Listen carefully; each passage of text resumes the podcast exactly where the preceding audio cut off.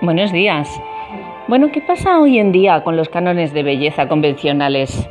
Parece que esa beldad griega decimonónica ha cambiado y ahora las altas firmas de pasarela buscan un tipo de atractivo peculiar y único del que no puedas desprender la vista.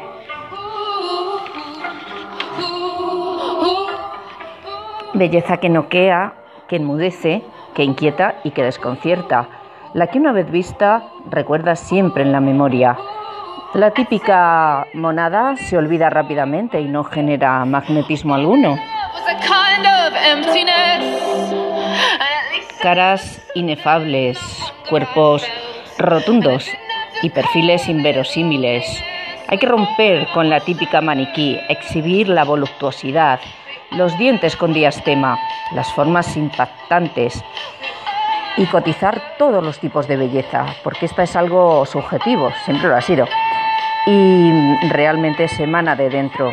Si uno es bello, pero no tiene calidad humana, solo es un pellejo hinchado de soberbia.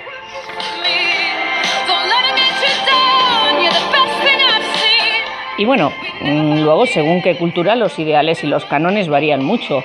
En Japón, por ejemplo, que tuve la suerte de visitar este verano, las chicas se someten a operaciones estéticas llamadas yaeva. Es, quiere decir, significa doble diente. Hace lucir eh, los colmillos ligeramente salidos de la dentadura. No sé, más avanzados están.